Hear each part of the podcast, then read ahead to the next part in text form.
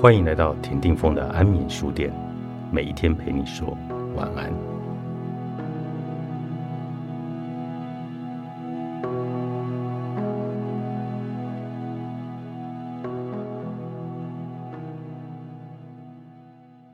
易经里有一个符号体系，就是八个卦象，八个卦象两两相配，生出六十四卦。它最令人称奇及津津乐道的是。可以用来算命、看相、未卜先知。我认识很多人去香港看过铁板神算董先生，回来后都跟我说，铁板神算怎么会这么的准确，有一点恐怖的感觉，连几十年前年轻时曾经交过的女朋友姓什么都算得出来。在科学的时代，我们应该要如何去了解易经呢？八个卦象。只是零与一的数位的组合吗？就如同《道德经》里第四十二章所说：“道生一，一生二，二生三，三生万物。”三个爻的八卦组合就可以产生万事万物吗？我会提供证据在这一章里面来显示八卦的神奇性质，不是在这个物质的实数世界，而是躲藏在另一个世界灵界的虚像。而连接两个世界的关键就是绕场，所以绕场就是打开易经秘密的钥匙。另外，与易经八卦有关的谜团是道家的布阵。诸葛亮做八阵图，见于《三国志·蜀书·诸葛亮传》。亮性长于巧思，推演兵法，做八阵图。八阵图是公认的极佳的阵法，千百年来极受推崇。陆逊火烧刘备，连营七百里。孔明巧布八阵图，用石头堆成十阵，再按照遁甲分成生、伤、休、杜、景、死、金、开八门，吸收了八卦的排列，相融天文地理，其威力之大，据传可以抵挡十万个精兵。被诸葛亮布在湖北路蜀之门户。据说八阵图最主要的特点是每时每刻都在变化，这种变化的特征使得人走进去之后会迷失于其中。我们小时候读武侠小说，常常会看到这样的场景，非常的羡慕以及向往。但这里面的学问太大了。我几年前到了六十岁，超过孔老夫子学艺的年龄已经十年了。但是懵懵懂懂，还没有任何的头绪，不知要如何去布阵。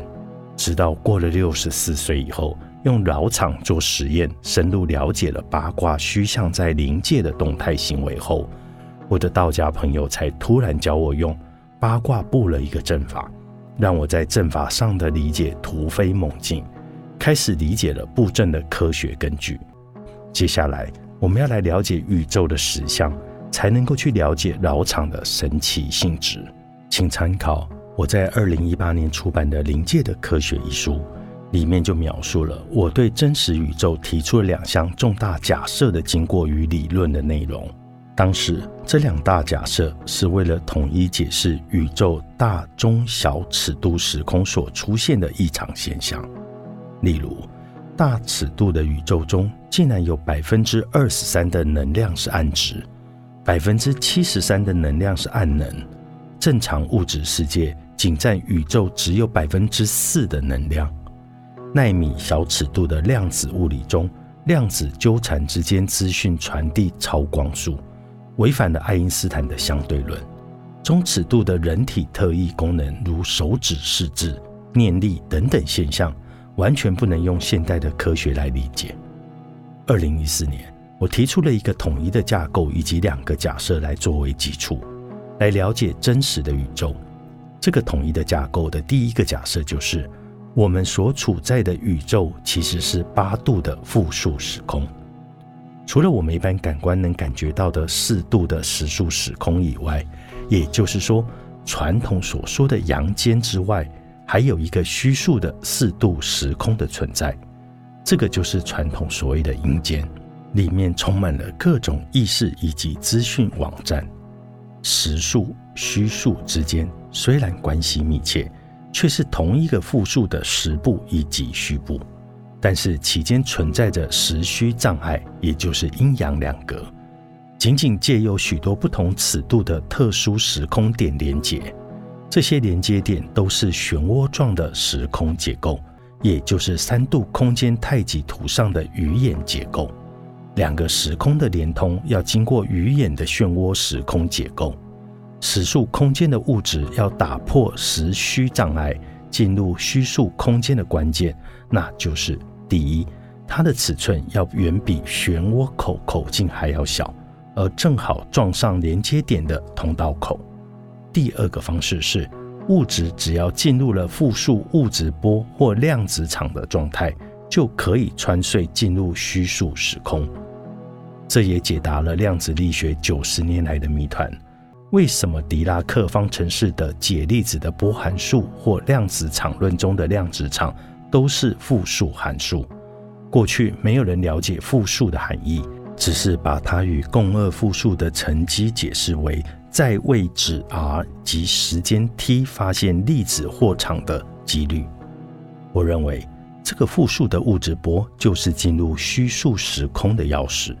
此时物质的尺寸不再重要，量子波可以渗漏经过很小的孔径的漩涡时空连接点。来进入虚数时空。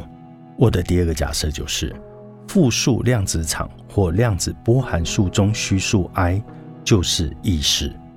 可以说，复数量子场或量子波函数中虚数 i 的出现，就是把意识带进了物理学。